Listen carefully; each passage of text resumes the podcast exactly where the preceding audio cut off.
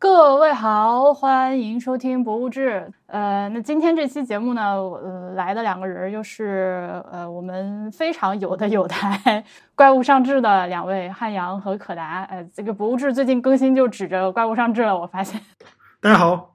大家好。呃，今天这个事儿是这么一个事儿。首先呢，我我要安利怪物上志最近在 B 站上更新了一个系列的节目。呃，汉阳，你跟大家说一下，你这系列具体叫啥？我我们这个系列是个五集的系列，叫“叉叉叉八问”，就是“叉叉叉”是某一个文物，是我们和 B 站还有故宫博物院和故宫云客合作出的五集系列节目，为了五月十八号国际博物馆日做的。然后我们讲了五个不同的文物，分别是金庸永固碑、红山玉龙、良渚玉琮、千里江山图和魔术人中。所以我们每集节目都叫，比如说《魔术人中八问》《千里江山图八问》，准确来说是由八个问题了解这件文物，并且加上一个和主讲人相关的问题组成的。然后每集都是请了一位故宫的专家来和我们一起聊。呃，我们今天的这期播客节目上线的时候呢，这五期节目应该已经全部都在 B 站更新完了。今天是这个国际博物馆日嘛，咱们就 蹭一个国际博物馆日的更新好了，十八号上线吧。我还是比较推荐大家先去把这几个片子看了，然后再来听，因为我们中间应该会聊到很多关于片子里面的呃内容，包括片子里面 feature 到的这些藏品。然后如果你没看过的话，可能会稍微有点懵，对吧？呃，对，就是你最好还是知道这几个东西长什么样。嗯，至少要稍微看一下这几个东西是什么东西。我也会把他们的，哎，我这 show notes 就好像还不能放图片是吧？因为这些东西的图片版权是不是都是有我们拍的？有我们拍的，用我们拍的。哦，我看你们在这个片子里面一直去提到故宫有一个叫“何以中国”的展览，然后这些展品都是从展览里面来的，所以它是我其实会理解成它是一个故宫为了配合宣传“何以中国”的展览找了。一些 UP 主就除了你们，据我所知，还有一些其他的 B 站的 UP 主去拍了一些系列节目，是这样吗？呃，其实不是，因为故宫这一次原本是只有一件文物就要讲，是金庸永固碑，这一会儿可以提一下那个碑。然后后来这个找完我们之后，又想说，要不然多讲几件文物吧。最后一共准件准备了十件文物，还有像这个汝窑的瓷器，然后清明上河图，然后这里面有几件文物恰好在何以中国展中有展出，然后都是我们在讲，就是良渚玉琮和红山玉龙。然后金永固碑也在这个展里面，所以正好是我们讲的这三件文物，它都在这展里出现了，所以我们总提到它。但是这整个活动应该是 B 站和故宫为了国际博物馆日准备的，并不是为了何以中国展准备的。因为何以中国展正常来说，即使没有疫情，四号就结束了，所以这个节目要五月十号到五月十八号之间发，那它俩其实也错开了。但但我们但我们运气比较好，因为有何以中国展，我们就能拍到这些文物了。这些文物都是一级文物嘛，就可以说故宫选了十件儿。打引号这个词有些人不喜欢，但它的确是镇馆之宝出来。那大部分这种一级文物，它可能像《千里江山图》，就最快也要三年才能展出一次。那很多东西是拍不到的，像《魔术人中》这个东西，零八年我没记错的话修好了，一直放到库房里，到现在就没有再拿出来过。所以如果它不展的话，好多东西我们没有办法实拍。所以这个何以中国展，我们之所以总提它，就是因为恰好我们的五五个讲解中有三个东西是我们能拍到的。所以这个片子是谁找你们拍的？是你们自己主动去找到故宫，还是他们谁来？就是说我们想干这个事儿，然后他们自己主主动找一些 UP 主。哦，是这样，这个我觉得应该是 B 站的活动。就我我这只是凭我这个 point of view，我我我猜测的，因为是 B 站找的我们。然后 B 站其实是在除了故宫之外，在联系一系列博物馆，因为它要出一个叫百科的一个一个区，就是相当于百科这区里的视频，希望是相对客观的。因为如果你总看 B 站的话，你会发现 B 站所谓的知识区，其实更多的是观点型的节目，而不是知识型的节目。所以 B 站希望说能出一些更客观的，然后更像百科一样的视频。然后博物馆日其实是和这个联动在一起的。说到这，我打个岔，不知道你们有没有人看过那百度百科？你进一个词条，它会自动弹一段视频出来。叫秒懂百科，我我觉得这个可能是 B 站想对标的，但是他希望做的比那个好。就百度百科最疯狂的功能，就是你点开一个词条，它会自动有一段话说秒懂百科，然后给你用语音和简单的视频朗诵这个词条的内容。就甚至曾经有一段时间，它是默认播放，就是你如果电脑没有是特别烦人，点开那个百度词条，它就自动开始播放那个所谓的秒懂百科。婉莹可能不用百度百科，可能 所以他不知道。当然，这个不不鼓励任何人用百度百科，或者可能你有 ad block 之类的，或者什么插件，可能把它给屏蔽掉了。这个是百度百科最最 annoying 的的特性之一啊！我我打完岔了，你接着说。然后这不就就找到我了嘛？然后说让我们先讲金永固碑，问我们能不能讲，在北京能不能拍？我说在北京能拍。当时有疫情嘛，已经有人被困到上海了。然后我们还有那个我们的摄像娱乐在杭州，当时就。想说应该可以吧，就试试把他们整到北京来。如果实在不行的话，就我们自己我来我来拍，但是最好还是他们能来，但可惜最后是 JT 没有来，然后娱乐来了，我相信我们还是缺了一个人。当然可达在美国这就不用说了，但我就先把这活接下来了。我跟他说这个我们能能做，而且这我们肯定能讲，我就把这个我们团队的整体的情况跟 B 站的人说了一下。就实际上 B 站的编辑一般是知道每个号不同的属性的。我之前跟老蒋聊嘛，然后他也说，就你三四千粉、五六千粉的时候，B 站就有编辑其实会注意到你了，这是他们的工作。就一般来说，你也不需要特别介绍自己。但是因为这是跟故宫的合作，所以 B 站需要跟故宫做介绍，所以 B 站需要我们写一个团队的自我介绍，然后我就把我们的团队介绍写了一份给到了那边，然后他们刷给了故宫去看，然后故宫觉得我们是可以讲的。后来又跟我们说，一共有十个文物，就多拿出来了一些。然后因为故宫可能想宣传一下它的故宫云课这个新上线的一个类似开理想一样的一个 app，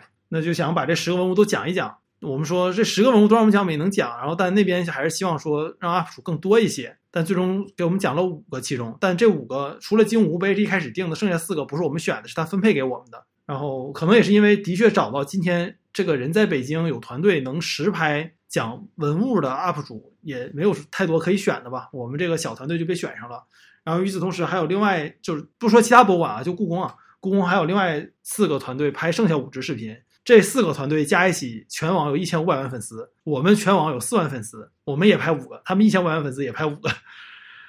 然后这个就是这个项目开始开端的来龙去脉。然后最终我们分到那五个，其实像是这个《千里江山图》和《魔术人中》，这都是觉得可达觉得好讲也能讲的。但像玉琮啊、玉龙啊，其实对我们的挑战也挺大的，因为大部分人其实不太知道这两个东西，所以这两个也是花了我们比较大的想法去想怎么去讲。最开始我们想的是，是我的思路，我说因为。这种视频吧，它有一个困难，我就直接自动导航的都说了。万莹，还是说你想 Q 我，然后再说？行行，我我想我想插一个俗气的问题，他们给你钱吗？这个活儿？我打算发完之后找 B 站看能不能报销一下我们租器材的钱，因为原本我们以为是 B 站给流量，然后让我们跟故宫去聊，这样就不用要钱了嘛，就不是一个商业合作。后来我们发现有很有些 UP 主他没有团队在北京，只有人在北京，团队过不来，因为疫情，所以 B 站帮忙找了供应商去做剪辑、去做拍摄。那供应商是要钱的呀。那我们自带的人和租了器材花的挺贵呢，这因为北京现在器材不好租，这个疫情好多来不了，我们还器材被困上海没有，我们都租的，然后我自己掏的钱挺肉疼，我最近非常穷，我就想看能不能这个节目上线完之后找 B 站报销一下，就我们不求挣钱了，我给你发票，你把我们租器材的钱报给我行不行？因为这个项目是这样，他拍摄这个项目吧，他不是说你哪天拍就哪天拍完。这个项目什么时候开始拍，我们不知道；什么时候拍完，我们也不知道，因为要跟故宫的老师做协调。这个也可以理解嘛，因为老师有他的任务安排。所以我们租器材，我们就按最长的时间租，因为我怕万一还了，然后又说你明天再来拍，这器材我们就不就没了嘛。所以，而且我们还要拍很多空镜，需要去很单独去很多趟故宫。我们进故宫是要买票的，我们自己花的钱，挺贵的。然后，what？居然还要买票进去？有没有搞错？因为。我们去拍的时候是不用买票的，但如果我们想在我们非拍摄日进故宫是要买票的。我们拍摄日可以从拍摄的地方钻进故宫。OK OK OK，就这些都要自己出钱嘛，然后也要租，按最长的时间租。当然我是四月多少号开始？哎，你们拍摄日是开车进的故宫吗？对，有没有停在太和殿广场上？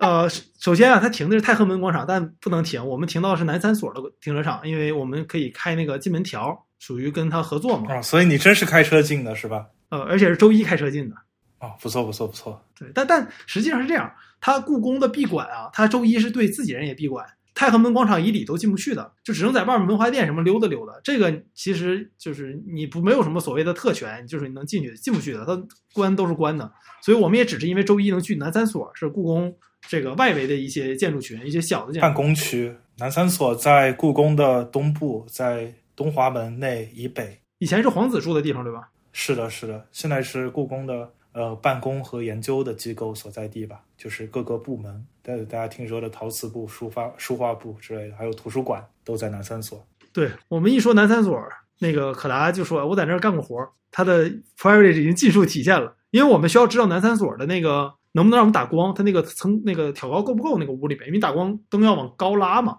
他原本我们没有踩点的机会，后来故宫帮我们安排了一次踩点的机会，我们才能进去看。然后但踩点最开始不知道这个机会嘛，就问可达说南三所什么样，我们来预想说这个东西是什么情况，要不然只能当到了拍摄当天再去现场布置。但幸好后来故宫让我们去看了一次，然后去看了之后也也不知道具体哪天能拍，所以我们就把这器材租了十几天。这个如果你租过器材的，朋友你你知道像我们拍摄用什么 A C S 三啊，再加镜头啊什么的，那每每天也几百块的。这个对于我们这种用爱发核电的节目来说也。不是笔小钱了，所以就哎，我之后希望找 B 站报一下。所以听到这里的观众，如果您还没有关注《怪物上志》在 B 站上的话，麻烦您求求您点个关注，对，动动您点赞的小手，点一个关注吧。哎，话说回来，就是你们不仅是不是你们是咱们，但但我我不在现场嘛，就咱们不仅是进展览补拍这个文物的素材要掏钱，而且还没有用上三脚架，是吧？没有用上稳定器。对，因为这个去展展览里拍能拍就不错了，但三脚架是不让带的。所以我们在那个拍文物的时候，大家发现我们我们所有实拍镜头在左上角都标出来了，这是我们拍的。对，所以有些地方是比较陡的，就是因为这个微距镜头它本身的这个抖动就容易被放大。然后我们还没有三脚架，我们还只能手手持在那儿。它那个我们整了个遮光罩，这样大家看出去没有反光了。那个就专门拍展览用的那东西，挺便宜的。把它扣那儿之后，你站那儿拍，其实这个工作挺累的，是雨落在拍的。像我们拍那个魔术人中那期，我们拍了故宫的钟表馆。我们基本上把所有钟表都拍了，然后从开门就拍，拍到晚上闭门没拍完。你想一个钟，我们至少要拍一堆特写，然后全景，然后再换镜头再拍，挺累的。所以到最后手抖也是非常正常的。所以这个我们就不苛求什么了，毕竟没有三脚架嘛。说到这个，其实让我有一个启发，就是我们看，就是现在比较好的博物馆数据库、博物馆资料库的标杆，一般他们都是有高清的，甚至无版权的图片可供你下载，对吧？但我其实在想，可能未来五年、十年，呃，好的博物馆数据库，可能最好它能够提供提供这个视频的 footage，它能够给你。呃，比如说这个展品的三百六十度旋转的视频，或者是呃细节特写的视频，可能未来五到十年，我想或许会有这样的趋势，因为将来人们除非在现场看以外，看到这些呃文物的渠道，以前可能是出版物或者是文章网页，呃，现在可能越来越多的就是在视频里看到，所以我相信未来像是那些以前的文物数字化的标杆，像大都会或者像荷兰美术馆。呃，他们我我我相信他们可能未来会有呃推出视频的文物数字化的计划。哎，我这要插一个小故事了。是这样，就首先吧，故宫它有很多部门，比如故宫出版社什么的，然后故宫自己、故宫云客，他们每个里面的所有的故宫的资料是不一样的。但一般来说，他们都用故宫的内网的数据库嘛，这是统一的。我们拍的所有文物，除了魔术人中有零八年拍的刚修好的视频之外，其他的所有文物在我们拍摄之前是没有视频资料的，包括《千里江山图》。包括同系列中别人这种这种我们就是外人觉得一定会有的东西。是的。这个我我觉得现在我们这个朋友们听到这个话，你想象一下，在汉阳告诉你之前，你想象一下，就是他们这些各种各样的，咱们这现在此处说的都是这些一级文物，对吧？包括像《千江图》这种，就是家喻户晓的全国范围内的网红文物。你以为故宫肯定有现成的高清的图片和它的视频资料，然而并没有。这个不是关键，关键是《千里江山图》上次展的时候，央视报过，特意拍过那个展开最后一一段的时候的那个视频，然后还是没有。然后可能它内部的确是有的，所以那视频就央视拍了就没给故宫，是这个意思吗？这有一可能是其中一个原因，可也有可能一个原因是故宫有三个原因：第一是央视拍了没给；第二个是可能故宫有，但是故宫跟我们合作的部门没有；第三个可能就是故宫就完全没拍过视频。但我觉得可能后两个的概率更大一些，因为我们这次拍摄有几个文物就是可以中国展的那个央视也拍了，然后故宫给我们分享了一些，我我猜应该是央视拍的视频，所以我觉得应该不是央视没给，但这个我不确定啊，因为故宫给我们时候没说那是。是谁拍的？我们只说是故宫给的。就我们当时讲嘛，当时说拍视频，我说这些素材故宫能给。可达当机立断，一个老专家的口吻跟我说：“你不要指望故宫给你那个东西，故宫肯定是没有。你上淘宝买吧。你别说你哪儿买的，你就说你在网上下的，去淘宝买吧。”后来我见着那个讲《千里江山图》的那个老师，他说他看东西也是淘宝买的图，因为那个文物一级文物也太不用总打开。但我当时不信可达，我说不可能，那那金永固碑在展的东西怎么可能没有视频呢？然后跟我们说，然后我们就开始对各个时间节点。我们第一次审核，因为故宫要审好几次。第一次审核是四月二十五还是二十六号？然后他跟我们说，那个是拍视频，帮我们四月二十六号去拍，就代表审核之后才能帮我们拍视频。你想，我视频都给他审了，他们才能拍素材去。我当时想到，哦，可达，我就你这种事儿，你必须听可达的，你不能有自我想法。可达说啥就是啥，真的都没有。你这样，这个这种视频，你讲文物，你肯定要用大量的文物的视频素材，图片都不够的。然后它是没有。然后我那天见着我拍摄的时候，我就跟那个。拍《千年山图》那边使图馆他们拍，我跟他那个，我和他说你你们讲啥呀？他说讲那个汝窑和《清明上河图》。我说《清明上河图》啊，你他们不一定有那个视频，你问问。他说不可能没有。我说我们《千年山图》就没有。他说真假的？我说我这没有意义骗你啊，这肯定是真的。他说他就抱着将信将疑的态度，带着将信将疑的态度，他走出了故宫。然后当天晚上他给我发消息说，刚才的确故宫跟他们说没有那素材，得得得自己去找。他说就一下打乱了他们的计划。明白。而且而且这个里面还有一个就是他也不可能为了让你们就是 B 站你们作为这些 B 站 UP 主来拍这个视频，他们把这个文物从库里面拿出来展开让你们去拍，这个也是不可能的。就即使他让我们拍摄的时间也不足以走完这个申请流程，所以这是一个物理上就有限制的事情。包括像是千里那个千里江山图，然后这个新长江图，这展出一次需要让文物恢休息几年的，这个我都不可能为我们来。包括像是那个魔术人中，魔术人中我们只有一支分辨率不到幺零八零的视频，特别不清楚。然后我们就说这是不是微信发过来的呀？在当我们愤愤不乐的时候，后来发现我们错怪了这个事儿，因为这个视频是零八年修完那个钟就拍了的，然后这个修完之后这个钟直接被拿进库房了，就再也没有拿出来过。所以这个视频都是零八年那一次拍的，而且后来跟王金老师聊，王金老师说特别可惜，那个东西是有音乐的，那个音乐的视频不知道为什么出问题了，没声了。所以这也就都没有了，但这种一级文物可能下次再拿出来就是需要去维修它了。我现在的表情 be like 啊，所以其实这一点，哎，我们今天聊有点乱啊，听众朋友们 bear with us。主要赖我。所以你刚说的这一点，其实也是我在王晶老师的这期节目里面，他一直有反复的去提到，其实他作为一个在故宫里面修钟表的这样一个师傅，他是知道给这个修复的过程去全程去做这个记录，呃，这个文字的、图片的、视频的。呃，有多么的重要？其实他反复的有提这件事情，然后他也去讲了，就是过去我们修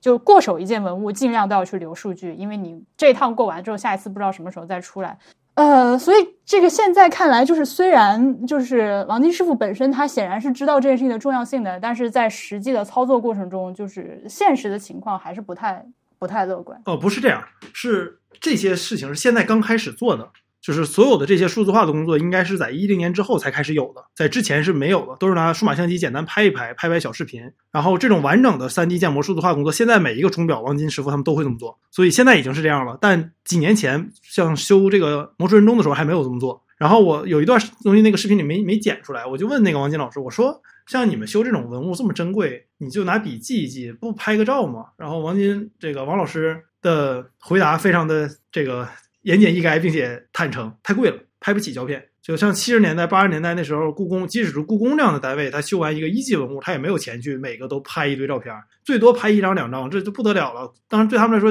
他就说胶片对他们来说就是特别贵，感觉这东西很神圣，你你不你也没法每个钟都拍，所以只能记一记、画一画，最多拍一两张。所以我问他说。这您您您修这个文物这么多年，感觉技术带来的进最大的进步是啥？他说，其实就是这种记录，就是记录是对他来说最大的科技进步。这听到这点，我自己还是比较感动的，因为他做三 D 建模什么，这属于我我们的专业的范畴，包括也是可达专业的范畴。那有人直接跟我们说这个东西对他真的是有帮助的，这让我们感觉自己的工作还是挺有意义的。对对，但但我也没有想到，对故宫来说，拍胶片花钱这个事儿也是个事儿。嗯，其实是的，我觉得这里引申出来就是可以谈一点，就是很多时候我们批评或者说觉得很多的文物或者很多的这个修复不够理想，或者是它没有非常全面的记录，是因为当时不规范或者态度问题。但其实我自己的体会是在，特别是在上个世纪，很多让我们觉得不满意、不理想的地方，大部分都是因为受到。经济的限制，就我拿我比较熟悉的古建筑来说，无论是呃故宫。故宫内部的建筑，还是国内的这些很重要的古建筑，甚至有一些是所谓的国一第一批全国重点文物保护单位，他们很多在就是修缮的过程中也没有留下很多的记录。呃，其中只有最重要的一些文物，它可能会出一本大概就是词典这么大，就是一本大的图录，然后可能几百页厚的一本修缮报告就顶多了，然后里面有一些呃测绘的图纸，然后有少量的几十张照片，呃，这个已经是极限了。然后对于故宫来说也是，呃，所以说我们做田野调查的时候，很多时候去做一座古建筑的第一步。是要请当地的文物局，呃，帮忙找到退休的这些老专家，或者是呃负责修缮的这些工程师，当年的老师傅或者是工匠，呃，然后去摆一桌饭，请他们问问他们说，哎，你们当时这个是怎么修的，那个是怎么修的，就是类似于茶话会或者座谈会，然后把这个修缮的过程靠记忆、靠这个口述史的方式把它给做出来。那这个现在我们看，一方面。在近年的山西，虽然它的这个建筑修复还是有很多的问题，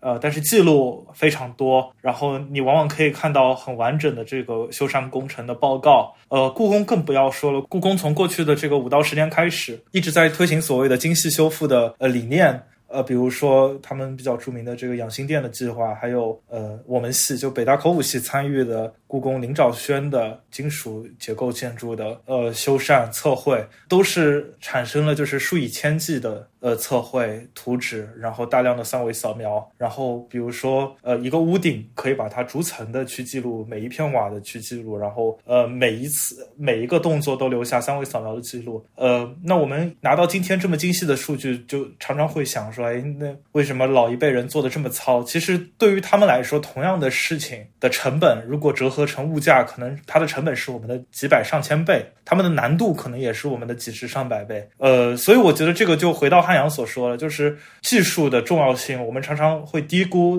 技术对于。文物事业对于文化遗产行业的重要性，但其实它真正的重要性不是说有什么突破性的东西，就我们没有三维扫描仪，照样可以测绘做图纸，对吧？梁思成当年去应县木塔，爬到那个塔刹上面，拽着那个铁链，拿尺子量，也可以把应县木塔的高度很精确的量出来。但只是这个难度增加了，那不是人人都是梁思成，也不是人人都可以爬到铁链上。呃，所以，所以我觉得这个是技术进步对于对于文物博物馆行业最大的帮助。它把它把门槛降低下来了，而且是成成百倍的降低。汉阳之前说过一句话，我印象很深，他就说，Tim Cook 在把 lidar 这个激光扫描加入到新的 iPhone Pro 和 iPad Pro 上的时候。他不会想到说，在苏州有一个做田野调查的兄弟，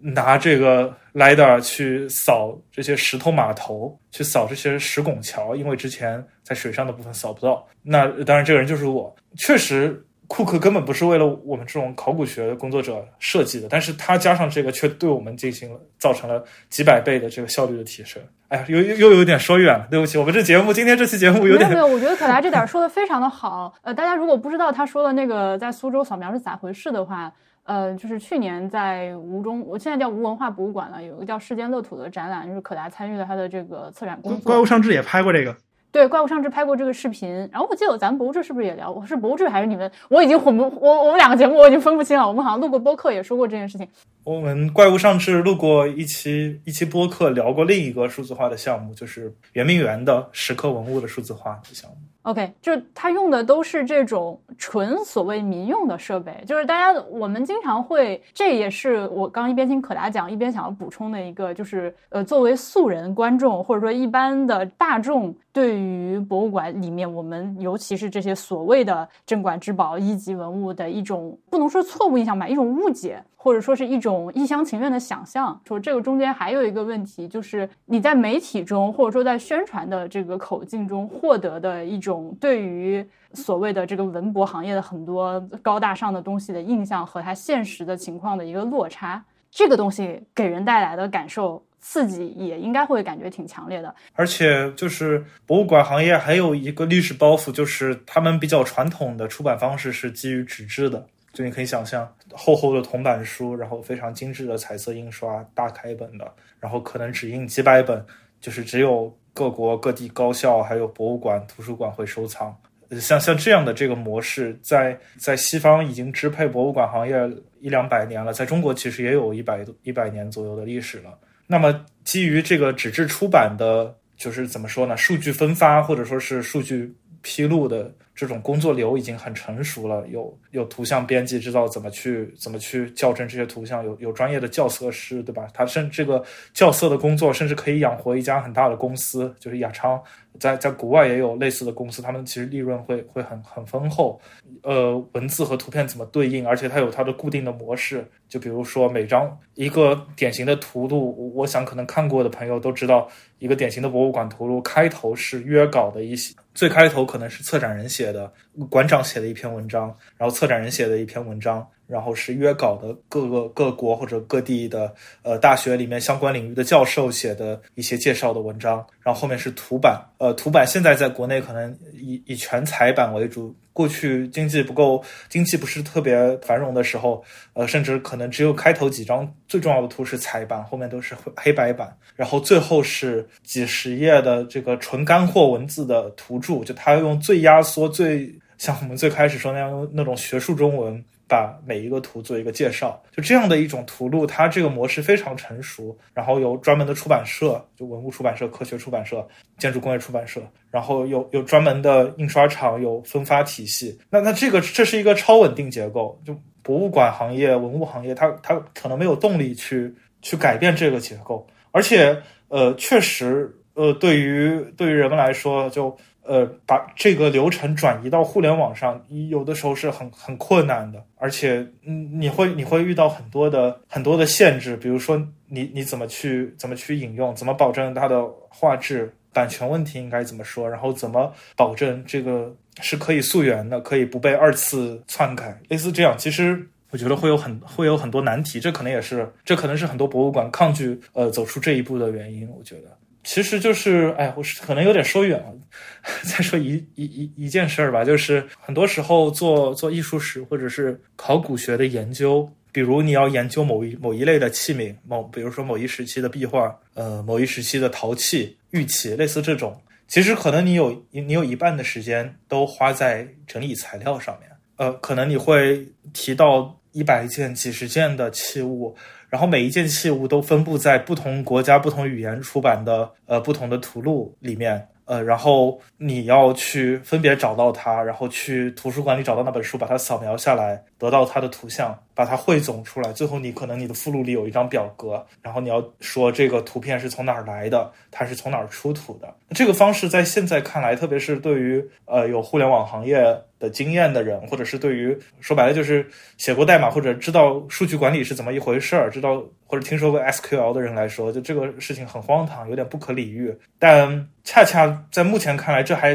恐怕真的是学术界对学术界来说最高效也最经济、最能接受的一种方式，在审核上，在校对上，可能也最可行。那这个就是呃一个传统行业它的它的局限。而而且像故宫这样的大型的博物馆，它还有一个问题，就是它的。不能说官僚体系化，但是它的行政的区隔、行政的呃划分太太多了，就是你可以看到它是一个非常部门化的。然后可能呃，故宫当时在展出，比如石渠宝鸡展，在千里江山展的时候，它可能有大量的媒体资料，但可能这个是他们负责媒体的、负责公共关系或者是负责影影音出版的部门去做、去整理这些资料。那么书画部其实理论上是最需要这批资料的。呃，需要拿这些资料去做学术研究，去和同行共享。但这一些资料，因为他们是数字媒体，因为他们是呃媒体资料，所以恰恰书画部很难取得这些资料。呃我只是说可能啊，因为我不了解具体情况。那那我觉得这个也是呃，其实在国外一些大的博物馆也会有这样的问题，因为它历史足够悠久，然后部门足够庞大，那跨部门之间的合作其实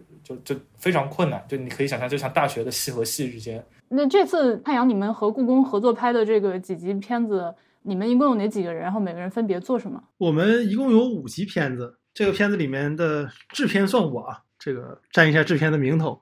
然后导演是 J.T，不是算你就是你。导演是 J.T，然后执行导演是雨落，现场的执行导演。然后拍摄跟焦打光是雨落、逸轩和徐缓。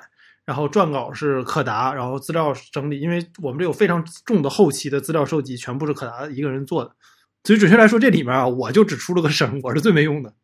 哎，不能这么说。汉阳是那个负责访谈的人，汉阳是那个窦文涛的角色，你知道吗？是那个呃，怎么说呢？白岩松的角色，或者说芮成钢的角色。汉阳就是我们节目里的芮成钢。所谓的，等一下，所以我我再问一个外行问题，就是那你比如说你那个 JT 他不是没没在北京吗？那他这个导演是啥意思？好，那这个说起来就可以仔细讲一讲了，咱们。你自动驾驶吧。对，就是这个这个视频，你想我们拿到的时候，我们知道我们有几个文物要讲，然后最开始我们以为是我们讲，后来说是跟专家对讲，然后这个专家我们提前不认识他，按照故宫的规矩，我们就不能加他们微信，这是这是故宫的一个规矩。如果各位观众朋友们不知道这个事儿的话，我们也是才知道，就你不除了老师主动提，你不能主动提加他微信，你不能提前认识他。这样有很大的问题啊，就是如果说你这个节目里最重要的嘉宾会说什么话，你都不知道的话。那这个节目怎么做设计呢？对吧？你想，你这个节目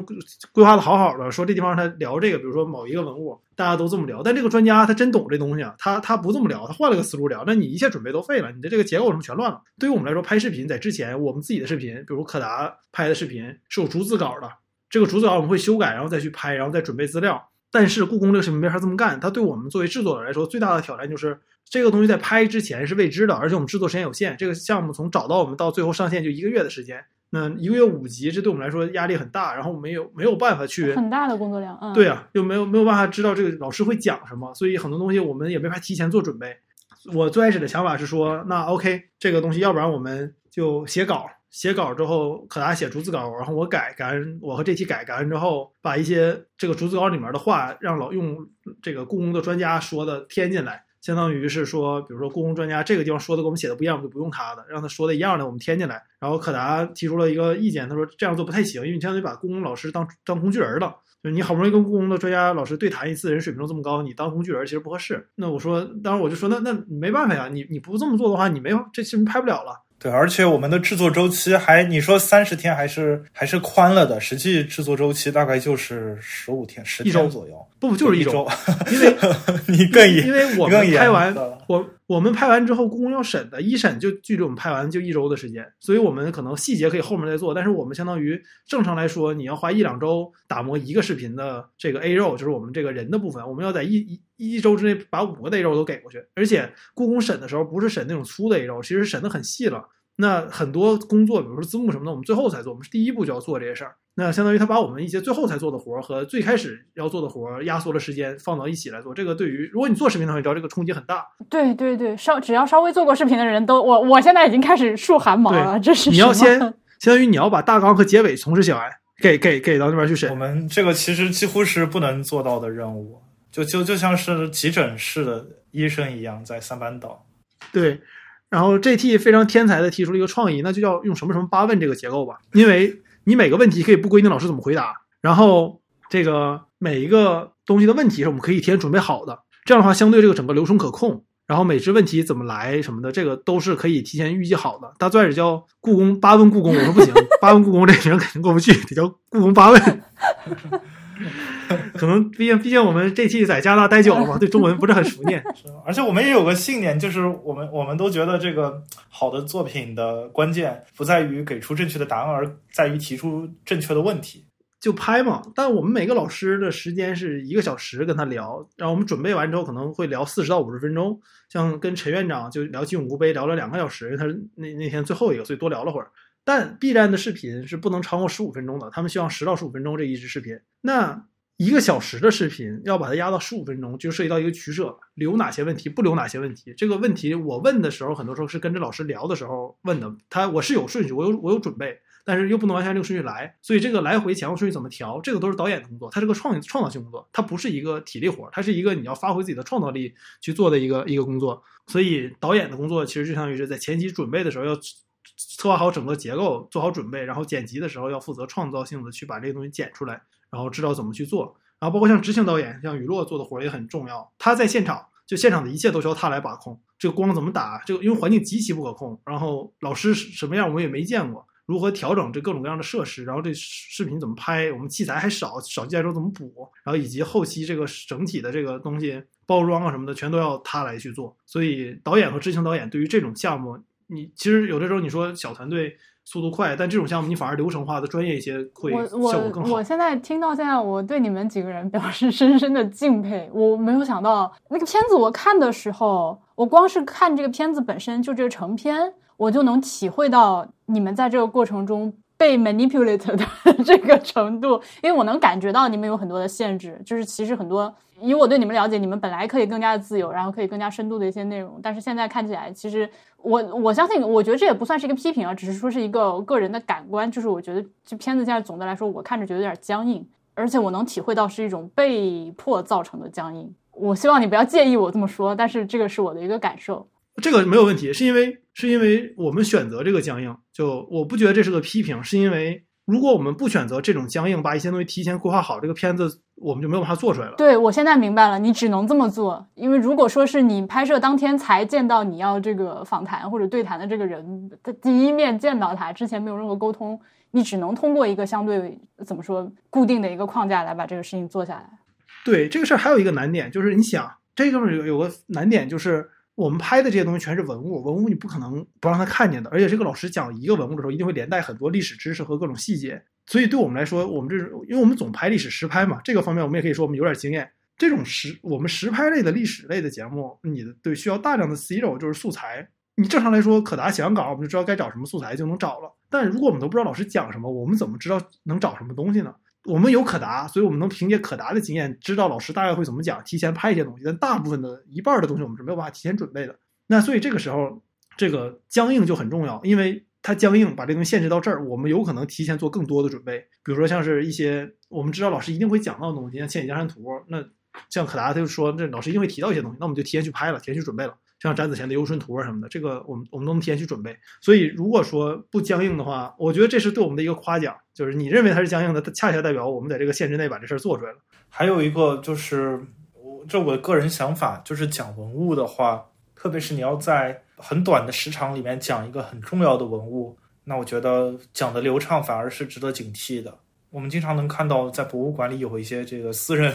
私人讲解员，他带着一个旅游团的人给给大伙儿讲解，然后讲的你你听他这个故事妙趣横生啊，这个乾隆皇帝选妃子下江南，然后这个宋徽宗这，对吧？就是他能够把这个文物讲得很生动，然后。让你觉得身临其境等等，但这个其实是是是危险的，因为一个东西我们我们越了解它，就就越难形容。就像呃，你让一个十六世纪的人描绘地球，和让我们现在来描述地球，其实我们更难，因为我们对地球的信息量数千万倍于于十六世纪的人，所以说我们要去抓住重点去描述它更难，我们更难取舍，更难知道什么是重要的，所以我们可能会。呃，讲的如果时间有限的话，会更严肃一点，更干货一点，信息密度更高一点，那那一定会不够有意思。上古的人聊地球、宇宙、世界多有意思，这个一只呃乌龟踩在一个咬着自己尾巴的蛇上面，或者是这个天像穹顶，地像地是方形的，类似这种，呃，它会很生动，很有很有意思。但是有意思的另一面就是，它一定要忽略很多细节，或者说它要搭建一个流畅的逻辑链。呃，或者说它要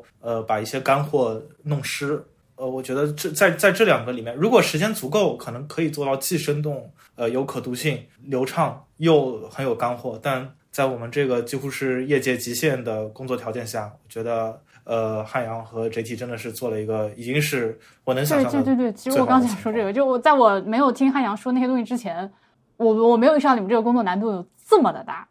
我只能说，我能想象，尤其是和故宫这样的机构去合作，肯定是有很多的掣肘，但没有想到是这么极限的一个情况。但我觉得这个事情是这样，就是这些东西咱们作为幕后谈，在节目里说，我觉得是没有问题的。但作为我们节目的观众来说，它不是就给我们节目说，比如哪个地方拍的不好找理由的一个一个方法，就是因为对于观众来说，他不应该在乎这些事儿。任何按照我们于总的话说，任何视频都应该放到视频史上去做衡量，对吧？那那我我再问几个，就是我在看的过程中，你们就是片子本身的一些问题，比如说就是我刚刚不是说那个展览的文字让我觉得难受吗？那这个八问的结构你刚刚说了是 JT 做出来的，但是就这个八问的所谓的八问，在这个视频里面让我觉得很模糊，呃，因为你们好像是采用了那种呃插进来了一个呃动画与文字的标题，把这个视频分成了一个一个一个小的这个章节标题。但是呢，这个章节标题上出现的文字，它其实不是所谓那个问题本身，而是对你们接下来要讲的这个东西的一个概括，就非常像博物馆展览标题的那样的东西。然后这个东西就让我有点摸不着头脑。当然，另一方面我也必须承认，就是我是因为在网上看这种无脑视频看多了之后，我需要那种非常直接的那个信息的 Q，我才知道你接下来要干嘛。你这样给我一个比较虚的一个标题的话，我会，然后我我昨天一边看，甚至一边在在。做笔记我都没有记下来，嗯，就比如说每每一个每一件文物是哪八问啊？我你的问题是啥？你再来一遍，我没有找到你问题的点，明白我意思吗？呃，明白，是这样，因为有一个难点是在于这个我们提前准备好的问题，我可以把大纲发给你，我我这样，我我发给你个大纲，如果你觉得有有用的话，你可以放到 show notes 里面，这个是可以公开的。我给你我的吧，因为这里面大部分大纲都是可达写的，只有少数是我写的。嗯，可达就别给了，可达写的有些问题的确有点敏感，你放出来也 不合适，放我的吧，我菜一些，没有敏感问题。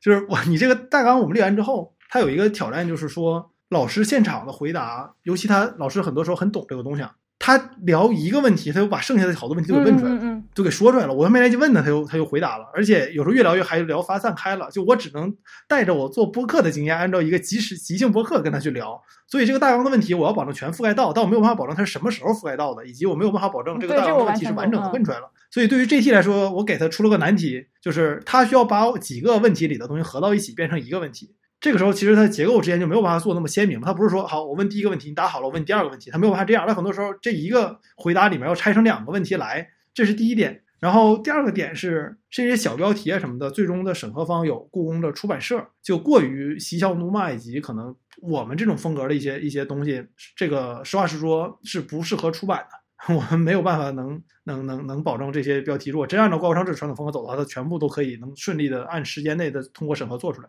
但主要的还是第一个问题，主要不是第二个问题。就主要的问题还是说这个东西，我给 JT 说的最终审核方是故宫博物呃故宫出版社，我我猜的是啊，我我我我我这边知道的信息是，因为故宫的审核对我们来说是黑箱啊，它一共有三轮审核，第三轮审核有四四个审核方，每个审核方都会提出不同的意见和需求。但实话实说啊，这视频要给我们一个月时间做一期节目，这些审核对我们来说根本不是事儿，因为它审核给的很多意见很中肯的。我们的节目，我我自我认同我们是很专业的，就我们的节目不会让故宫挑出结构性问题，不会让故宫挑出任何事实性错误，这个绝对不会有的。所以我们的视频，据 B 站的运营说是所有的视频里面需要修改最少的，也是故宫的人跟我说，也是故宫内部最满意的视频。当然我我不太确定这是不是都都这么说啊，只是他跟我说觉得老师都很满意这个视频。但是因为这些审核被压到了短短的一两周时间内去做，所以对我们来说工作量非常大。它大部分审核是，比如说像故宫出版社，它让出版的标准做审核的，它对于的地的的要求啊，然后对于各个用词的要求，是否精确的要求，各种缩写的要求，引用来源的资料的要求，要求的非常非常严。很好的。这个东西我觉得是合理的，就是这个这一直知识性的科普视频，对你应应该这么做没有问题。难点是在于你两周时间五个视频，每个视频六个审核，那就那就麻烦了。我觉得分两头说吧，一个是呃他们的这个学术规范性的审核，我我觉得这个对我们来说完全不是问题，甚至正合我们胃口，因为我们一开始在呃找资料做策划的时候都是有出处的，就是我我是以写要发表的论文的呃严格程度去写去写文稿去找这些资料的，这个不是太大的问题。呃，但另一方面呢，他们在在审核这些呃字幕或者是文文字标注的时候呢，呃，他们的呃采取的标准，呃，比如说我举一个例子，就是标点符号，就是字幕里面不能出现书名号，呃，不能出现引号、括号，是吧？还有是的，只有极少数几个括号允许用。是的，包括引号，呃，如果要使用的话，必须是弯引号，不能是直角引号。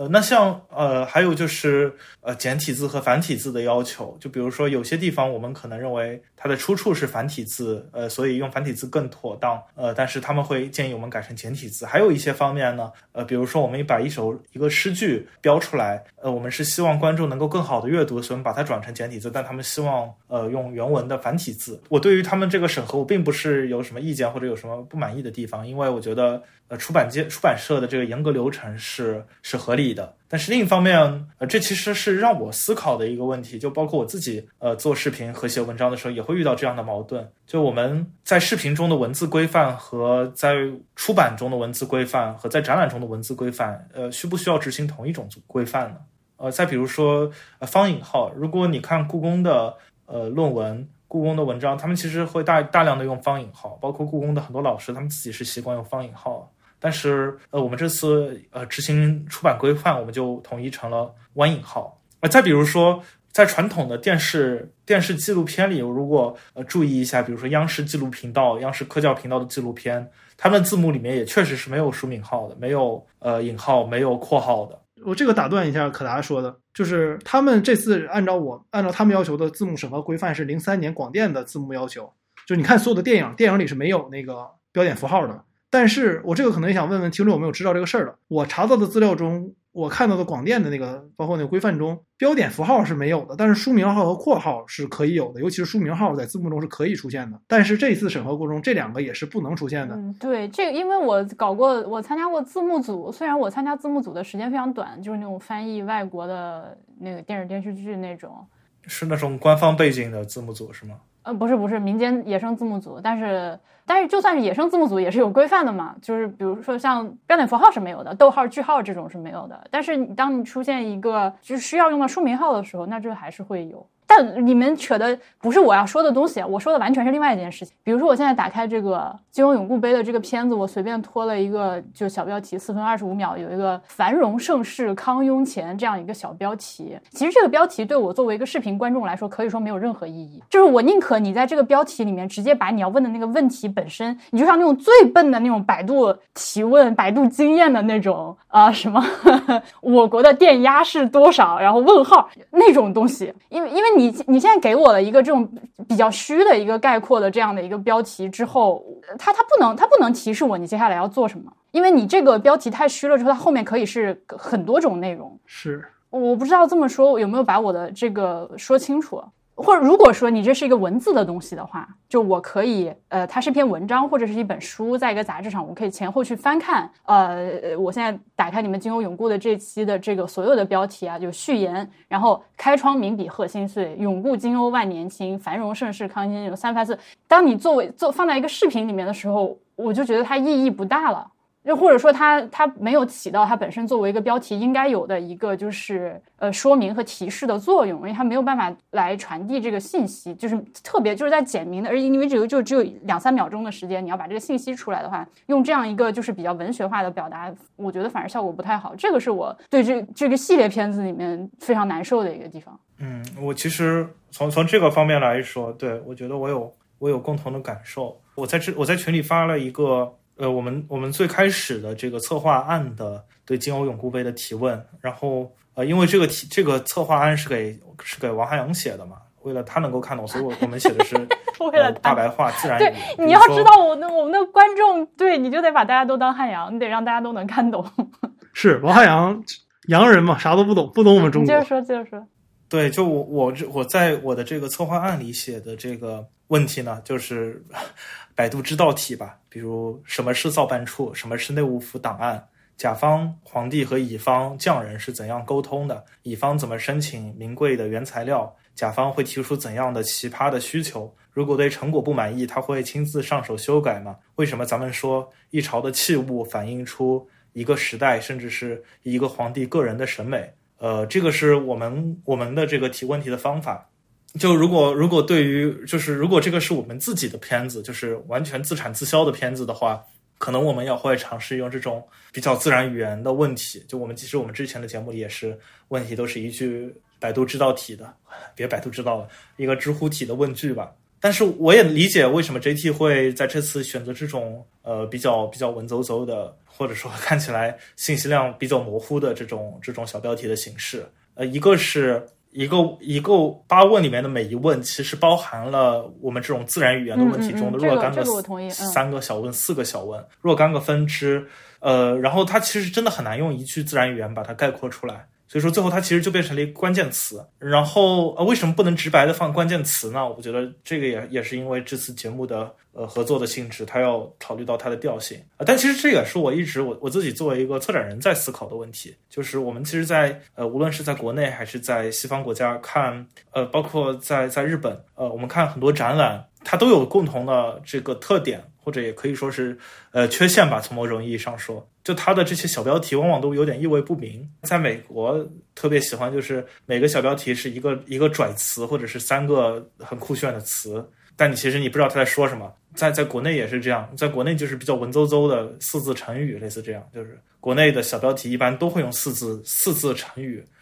我我我不知道，就是如果我们把这些小标题都改成一个问句，会不会好一点？或者说会不会更直白一点？我也不知道有没有这样尝试的例子的展览，就是呃，展览的每一个章节、每一个单元的标题都是一个问句。可能我在这方面的想法，我我我相信，如果有一些就是业内的老师听到我这个说法，肯定会可能会摇头。但是我在这方面的想法是比较激进的，因为我一直觉得博物馆不能把自己搞得就不能以高雅为目的，你你要做出来的东西一定是要尽量的都能看懂你在干什么。我我当然知道，就是具体展览具体分析啊，也不我不是说所有的展览你都必须以这样的一个所谓接地气的方式去制作，因为有些内容会对你会对你的这个呈现方式产生一些影响，但最后你传达出来的信息肯定是要尽量的使所有人都能够欣赏，都都不是说欣赏吧，都能看懂你在干什么，但。这个扯得又有点远了，我我只是我只是觉得，然后还有一些，比如说是呃视频里面你们会出现很多的这个图片和视频的资料，这些其实刚刚汉阳已经基本上回答了这个问题，就是说都是可达去找的呗。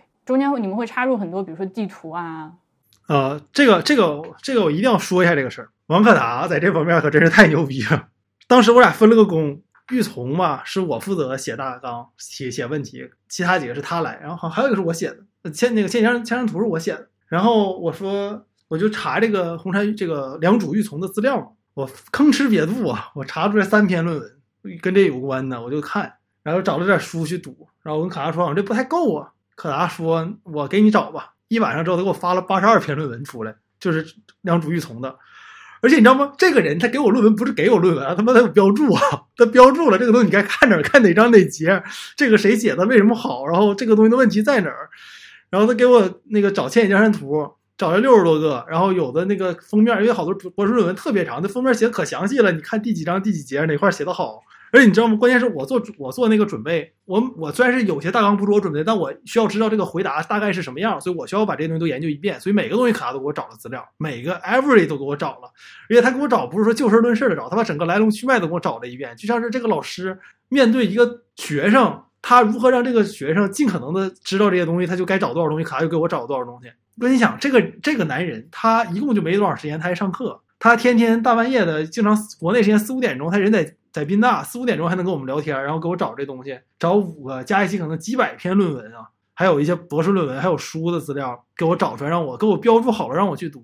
这这这是这也就罢了。然后我们开始正式剪的时候，因为好多东西是老师提的，就第一个是难点是在于很多资料。老师讲的时候，他也没说让我们用哪些。正常来说，按照可达的经验，这应该是是讲的人给，但我们需要自己自己想该放什么资料，这个很难的。你要知道老师讲这块什么东西能配合得上，你要能找出来这五个文物的风格完全不一样。处理这个事儿的这个人，他必须知道这五件文物在提到任何一个东西的时候，他跟什么有关，都得能找得到。这是第一点。第二点是很多资料其实网上不好找，这些老师都是现在还在做研究的专家，他们讲的很多东西其实是在学上不是定论的。所以这些资料很多东西都非常非常新，他也能找得到。然后最重要的是，还这个标注什么的，因为这是按照出版规范来，必须标注的非常好。但是这个这可能是很多像可达一样的搞学术的青年都都都会的事情。但前几点我觉得加在一起，让我感觉，哎，这个男人我就靠抱着他大腿留在中国文学史上了。我觉得可达现在的表情一次，哇，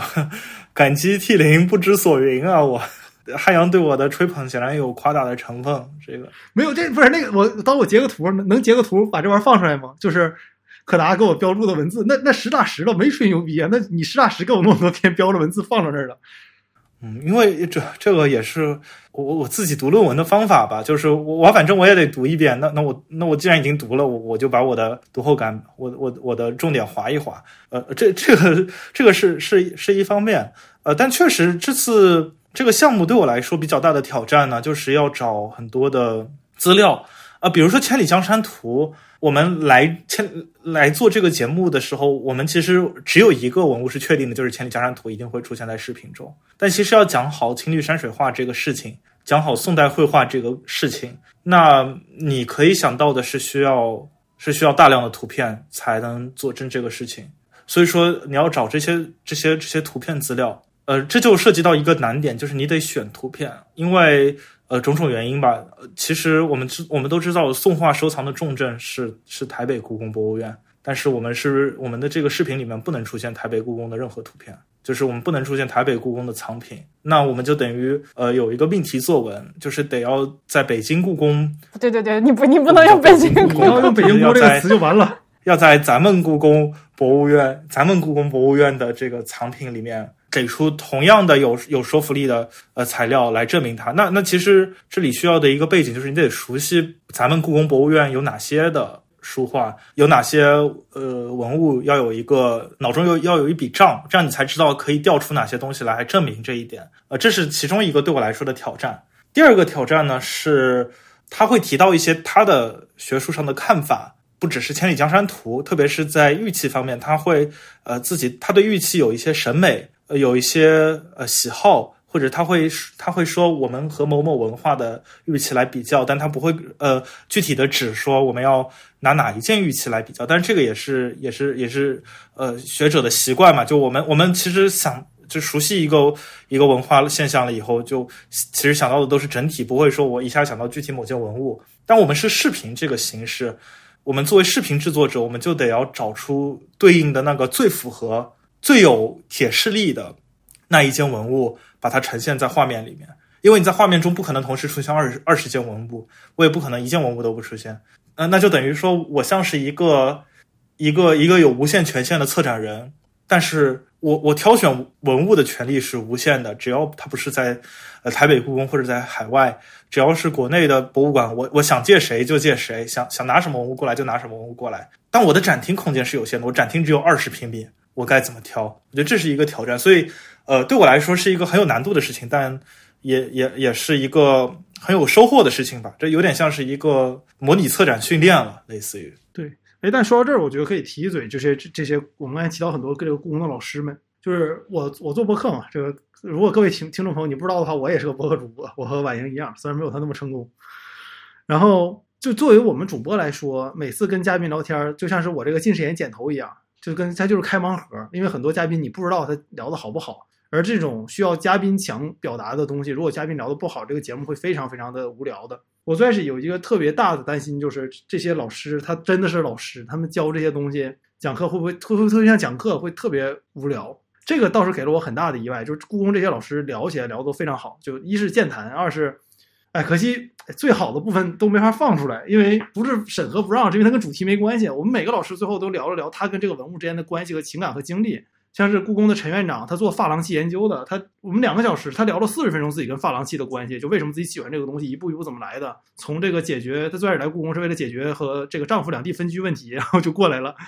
他以前级别已经挺高的，调这之后又从基层一点做起，因为没有那么高的职位给他用。然后做珐琅器的研究，他聊怎么做这个珐琅器，当时怎么弄的，然后怎么给人看这个珐琅器，包括像王金老师聊他们修这个钟表时候他自己的一些感触，还有像徐林老师聊他那个玉器，他为什么喜欢故宫这些玉，他觉得好多人就说他们工作研究枯燥，他他就花一些时间去解释为什么他从来不觉得这个工作是枯燥的，聊得非常非常好，所以我们当时就特别希望说能出一个完整版，就把老师讲的东西完整的东西放出来，就不按不用时间限制。但三遍审核，第三遍要六个，要四个四方同时审是没有办法支撑一个两个小时或者一个半小时的节目的审核的，这个没有办法，也没有故宫 B 站也没有办法跟故宫提，你再审一次，然后只能很可惜，那东西就只能留着我们自己看了。私下里有朋友要看，我们可以就是你来我这儿，我给你在我电脑上，你摁着你头看是没有问题的。所以你们现在有加到各位各位老师的微信吗？靠可达了。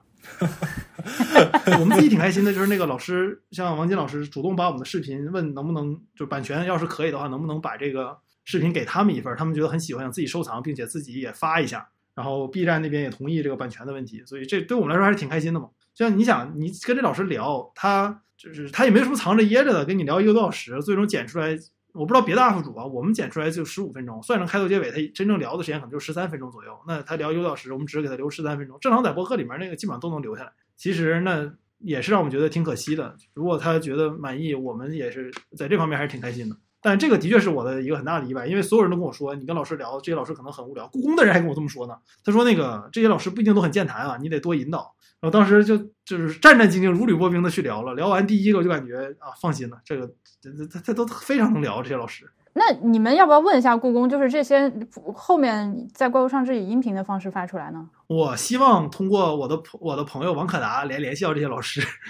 哦，因为我觉得这个可能主要的问题还是故宫他们这个宣传的管的比较严。呃，据我所知，他们的这个员工是不能自己出来做播客，就是上别人这种私下的播客的，得跟得跟宫里报备。对，是的，这方面的制度应该是是国内各个博物馆里最严的吧？除了可能除了军事博物馆以外，就是故宫是最最严格了。我们那个包括像找老师签名，给我们我们自己带了一些老师的著作嘛，去请请他们签个名。这个老师都会特意叮嘱，不能拍照，不能传到网上去，因为有人拿这个老师的签名伪造过东西、认证什么的。哦，这个倒是很很很正确的，这个是值得注意的。就听众朋友们，如果你们有博物馆从业者。呃，签名一定要谨慎。就这这种事情不能说很常见吧，但是会对你造成很大的伤害。嗯，但其实我想补充一点哈，就是汉阳说这些老师都很健谈，确实这些老师都呃表达能力很强，而且他们你能看出他们对这些文物有很强烈、很真挚的感情，呃，而且也有很深的研究，出口成章。呃，其实我觉得任何人都可以是很健谈的人，至少任何专业人士在他们专业的领域里面都一定是有数不清的话要说，都可以是一个滔滔不绝、口若悬河的人。这是我一贯相信的。就算他在生活中是一个麻木木讷的人，当他在自己的领域，在学术研讨会上，在和自己的知己、懂行的朋友一起聊涉及到他的专业的时候，一定有很有许多东西想表达。但你得问出正确的问题，这是我我心中的关键。你提出正确的问题，对于受访者来说，不只是一种引导，也是一种尊重。其实这可能是是是最难的一件事情。就如果。呃，今天让我去采访一位呃天文学家，一位地球物理学家，嗯，我我可能很难提出正确的问题，除非你给我两三年的时间，让我去读一些科普书，甚至读一些低年级教科书，可能我我才可以做一个好的访谈者。但其但但我又觉得这里有有一种矛盾的地方，就是当我可以提出正确的问题的时候，相当于我已经是一个准专业人士了。特别是对于这五个故宫的文物上来说，如果我大言不惭一点，我算是一个，我确实算是一个专业人士，就我是这个学术共同体的一份子，必然会带来的一个结果就是，当我们问出的问题拳拳到肉，非常精准，这个正中靶心，让来谈话的这些老师如沐春风，他们特别高兴能有这么有水平的问题，说的这个自夸一点哈，那会不会意味着在另一方面，对于观众眼里这些问题就有点？太难了，门槛太高了，或者是不知所云了呢？我觉得这也是策展人所面临的挑战。就策展人本质上，他是在向学术界发问，向考古学界、艺术史界发问，但他的这些答案是要交给观众的。所以说，一个学术专业水准很高的策展人，有的时候他未必能提出那些适合一般公众的问题。这是所谓的知识的诅咒，对吧？嗯，是的，对。但但你总总体上来说，我跟这些老师聊的时候，我有一个点啊，是就是他们。包括我，我这个印象最深的是徐林老师，他讲玉器的。他自己的在网上的视频特别少，所以我最开始跟他聊的时候特别没有把握。但是他在跟我聊的时候，他会主动注意一下这个事情，听众们有没有可能是不知道背景知识的。所以我跟他聊的时候，在这方面就非常好。他他会他会说这些事情，解释某一个细节名词。这个其实我觉得是不应该光是学术界，就我我觉得所有播客主播也好，或者所有任何你总需要和别人交流的人也好，都应该有这个习惯，就是要对自己说的话进行解释。我刚才开头想提一个事儿，就是后来嗯，当时聊到别的就没有提。呃，有本书特别好，就咱们说到学术写作的时候，有本书叫是叫的。The Sense of Style，中文翻译叫风格感觉，那是个生物学家写的，他教这个人怎么写作。我读过很多写作的书，那本书是我读过的能比 The Element of Style 一样级别的，我觉得一本好的写作书。他上来开头花了很大的篇幅去教他的同行们，就是这些生物的研究者们以及任何的学术写作者们，知识的诅咒就应该怎么克服。他说你没有办法真正克服的，但是你是有办法要去努力克服它的。我我那本书挺推荐大家看一看的，我觉得这其实是一个小技巧。当然这本书里写了很多技巧，但我觉得解释你说的东西是一个人人。都应该学会的一个谈话和写作的技巧吧。嗯，可达刚说的那个问题，至少我觉得我现在是把这几期片子都看下来了之后，我觉得你们在这个问题上是做的非常好的。谢谢，谢谢于总。我因为哎，我我有点担心，我刚是不是显得好像一直在批评你们？我我觉得这几期片子做的其实真的，咱这个关系你还怕这个事儿？那你这么想反而是真的见外了。哎呀，完了完了，这个见外了。不是，就是给听众的感觉。你知道播客很多听众，尤其是比较生的就新来的听众，对于女人总是很挑剔的。这个女的为什么老是在挑刺儿？这这这，那还不是因为我们男的不行吗？才会有这种想法。做一个行的男的，不要总有这种想法，好不好？所以最后，我我们已经七七八八唠了半天，就是你们这个怎么拍的这些幕后的事。我还想就是请可达，要不然再说一下，因为我知道，包括你刚其实虽然只给我发了一个大纲，我我能看到里面这个有很多问题，我自己觉得蛮有价值的，但是呃由于篇幅或者说是内容上的关系，最后没有办法在片子里呈现。你能不能跟大家说一下，你对这五件东西分别有什么你自己想要补充的，就在片子里没出现的？咱们一个一个往下来，行吗？这个题目。这个题目有点太大了，我我我我不是这五个文物任何一个领域里的专家，我没有啥要补充的信息，呃，或者说如果我们有有更多的时间，我们会提出哪些更多的问题吧？关于金瓯永固杯，我其实我自己的好奇是来源于可能有有有有不少观有不少听众知道中国或者是呃广义上的中国的第一首第一首国歌，它的名字叫《拱金瓯》。当然，这个国歌颁布没有多久，这个清朝就灭亡了，所以可以知道“金瓯”这个词，它它既是整个国家疆土的象征，同时呢，它又有一个实体的文物是呃金瓯永固杯，所以这个就本身就很神奇，而且。呃，金瓯永固杯它又有四件，然后分散在世界各个角落，所以说，我觉得这个都，如果是我们来做这个节目的话，可能这些会是呃值得很多的去追问的啊。还有就是，呃，金瓯永固杯还有一个很吸引我的地方是，呃，这个碑呢，它是乾隆六十二年制作的，可能有了解清朝历史的朋友知道，乾隆年号只用了六十年。所以这个六十二年就就是一个溢出了，很奇怪。所以说，其实是这个是乾隆皇帝在某种意义上说是他在呃宫廷之内，在紫禁城之内还在沿用他的他的年号，就他在实际的权力中枢仍然保持了自己的威望，但是在整个全国范围内呢，已经进入到了嘉庆的年号了。所以说，金永固杯上面的这个年份本身也很值得我们去去玩味。呃，而且我觉得金瓯永固杯，我们在节目中提到，呃，观众朋友们也可以去看哈。它和它密切相关的是新年，呃，所谓的明窗开笔的这么一个仪仪式，它是在养心殿的东暖阁。那么它呃宣告的是新的一年的到来。这件事情其实如果在今天的以一个艺术史的眼光去看的话，是有很重大的意义的。首先。为什么是新年？为什么新年在清朝在在帝国的宫廷的政治生态中有有这么重要的地位？呃，新年为什么要由由皇帝来宣布？然后伴随着新年的其实是新的历法、新的一个新的日历、新的年份要去颁布到全国。呃，所以说这个仪式本身，我们说的大一点，它是一种帝国的统治秩序的一部分，就像北京的钟鼓楼一样。它不只是为北京的市民报时，更多的是为整个国家在报时。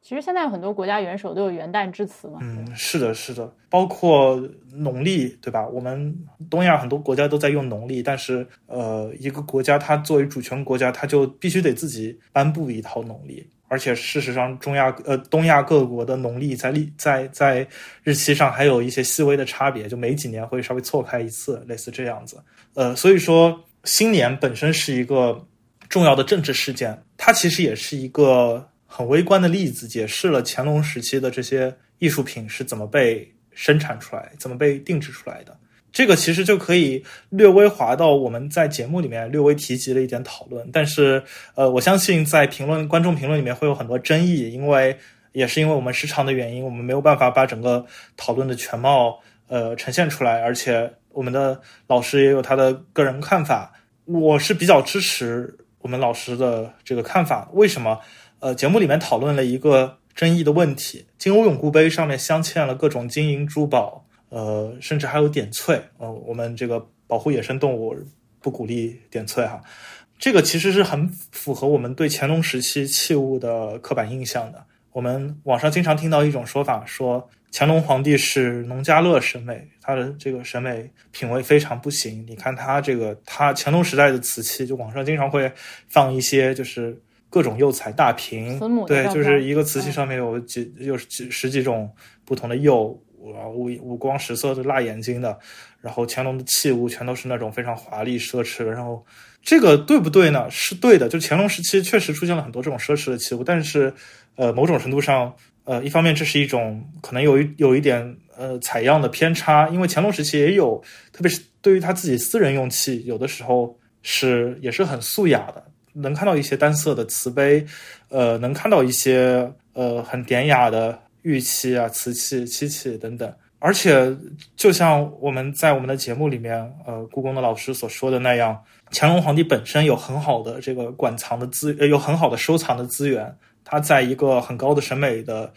熏陶环境下成长起来，按说他的审美应该不会不会很偏，对吧？那为什么我们今天对乾隆的审美有很大的不满？就我觉得我们之前批评他，或者说很多人批评他是农家乐审美，其实有点模糊了问题的重点。乾隆的审美或者说乾隆时代的艺术品的生产，最大的问题在于它过于权力导向了，权力在其中占据着一种中心的地位，权力机制一种政治的力量无微不至的，如同毛细血管一般的渗透到了每一件艺术品的生产、收藏、它的建藏、它的改变上面。乾隆皇帝把他可能审美很高，可能审美一般，但这都不是重点。重点在于他时时刻刻在用他所生产的宫廷器物，他对他收藏品的注入，以及他最为我们后人所讨厌的到处题字，特别是在书画上面到处盖章、到处写题跋的这种行为。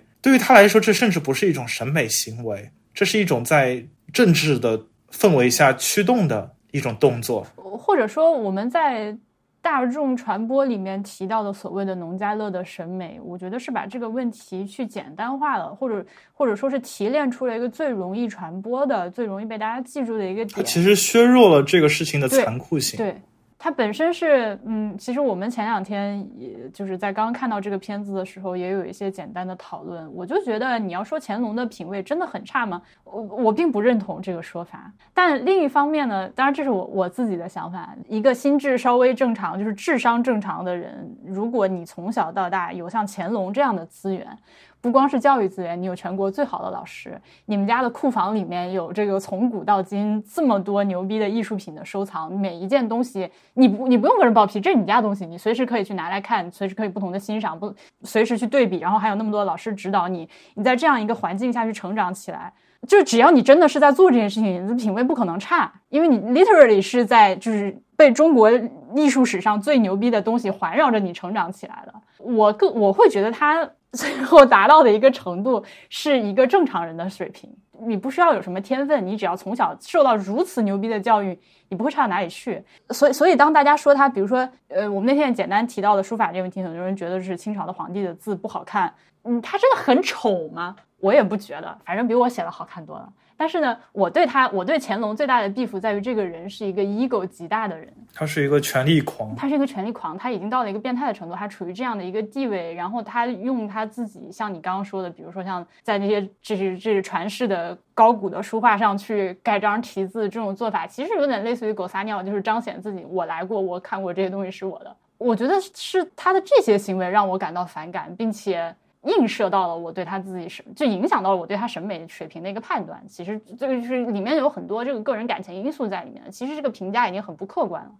是这样的，我同意你所你所说的。所以就是这这这期的片子上来就是开幕雷击嘛，就老是说啊，其实乾隆审美很好的。然后我跟波比当时 what？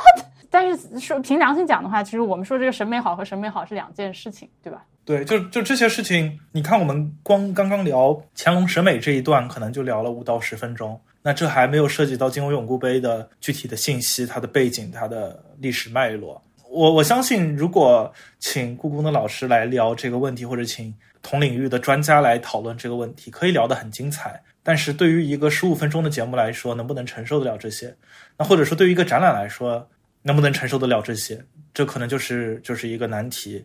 对，就我或者我对我来说做这个这次这个视频节目的呃撰稿策划，反而更多的是对于我如何去去做展览，去或者是去写学术文章是一种启发。就你怎么去怎么去取舍？对于我们来说，这次这个开幕雷击啊，虽然呃可能有点窄化，或者说是有点片面化，我们这个讨论的复杂性，但是可能这个目的达到了。引起大家去思考这个问题，引起大家去思考为什么我们会说艺术品会和皇帝的个人审美有关系，会和整个宫廷的权力机制有关系？为什么我们说这个整个金欧所相关过新年的这个仪式，其实是清帝国所营造的某种时空宇宙的一部分？我觉得可能十五分钟节目没有办法去解答这个问题，但是作为一个引子抛出来，请大家去思考，可能是很有价值的。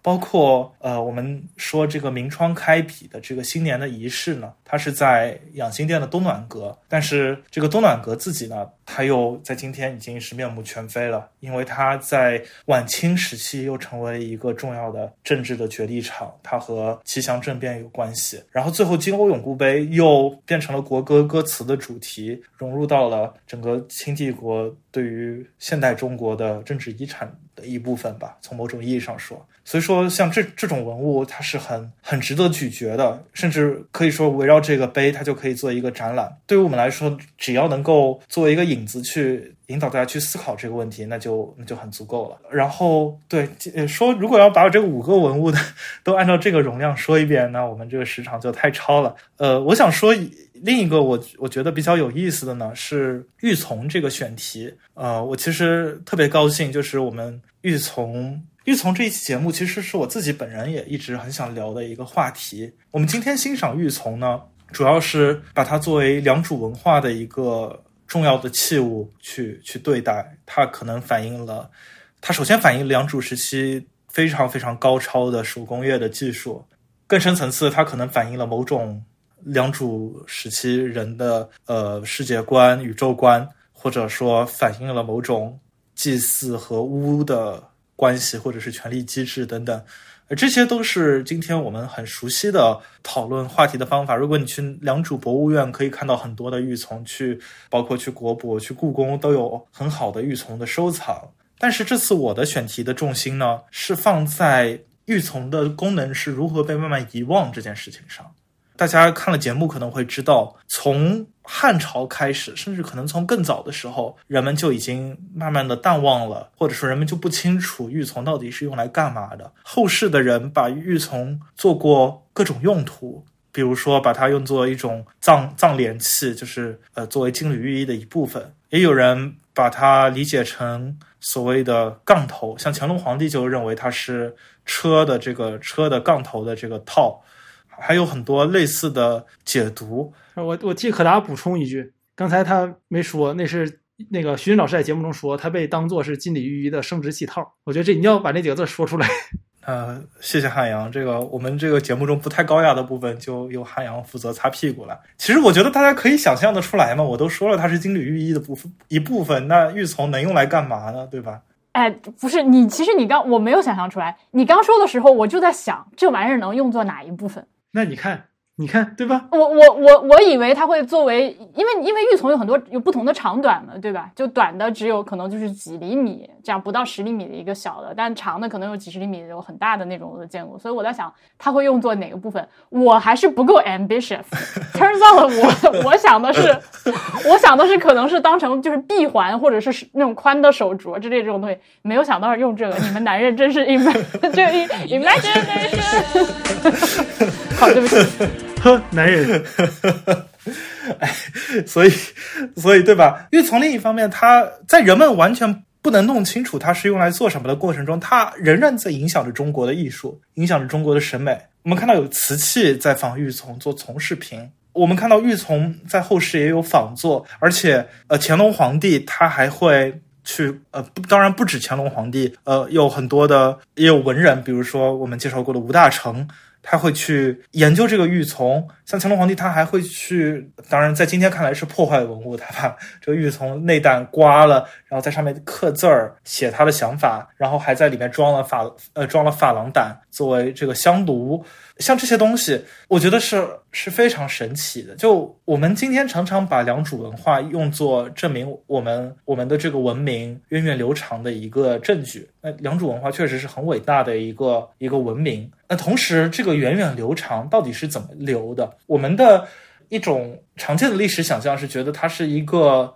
呃，一切都被记下了，一切都被保存了，就像是一个冰箱一样。是中国的土地像一片无限大的冰箱，每朝每代都往里面放一些东西。我们今天打开冰箱，就是从几千年前一直到今天留下的无数宝库。这这当然是是是一种很理想化的、很美好的一种想法。但另一方面，中国的这个冰箱。或者说是中国这片土地所承载的记忆，它是一个有限的冰箱，它是一个有容量的冰箱。每次你往里面放进去一些东西的时候，也许你就要拿出一些东西把它放在一边。但这并不意味着这个冰箱变了。玉琮就是一个很好的例子。玉琮它从几千年前的良渚文明一直持续性的影响历朝历代的艺术、政治生态、思想、学术、呃经史考证等等。在这个过程中，它的最初的功能被遗忘了，但是一些新的意义被赋予给它。它最初的工艺失传了，但是一些新的工艺，比如说陶瓷，就被赋予给它，而且用陶瓷去模拟玉的质感。有些人可能认为这是一种失传，是一种截断，但对于我来说，这是一种更加浪漫的传承。它就像是我们可能谈起我们的这个六世祖宗、七世祖宗，可能我们只知道他们的名字。我们不知道他们是什么样的人，不知道他们是什么样的生活方式，吃什么、喝什么、玩什么。但是他们的基因的一部分，以及他们的日常生活的一部分，最终都融入到了我们的血液中，成为了我们身上所背负的血缘。我们所承受的包袱和我们所享受的美丽的遗产，我觉得这种失传所带来的魅力，甚至超越于那种非常连续的波澜不惊的有序的传承所带来的魅力。这个是玉琮这个文物特别特别打动我的地方。给大宝鼓掌。我我再说一句哈，